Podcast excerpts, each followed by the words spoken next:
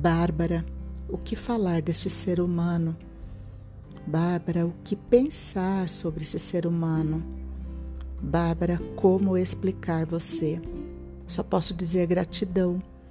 Gratidão a Deus por ter permitido que há 23 anos eu fosse o portal para você chegar aqui em nossas vidas. Gratidão a você por me ensinar a ser mãe. Gratidão a você por me mostrar que, olhando o outro, eu me vejo. Gratidão a você, minha filha, minha filha, por mostrar e me ensinar que o amor basta. Gratidão, pois você faz parte da minha plenitude. Eu te amo, eu te vejo. Voe como pássaro que és, voe como águia que és. Vai, seu porto seguro estará sempre aqui. Voe.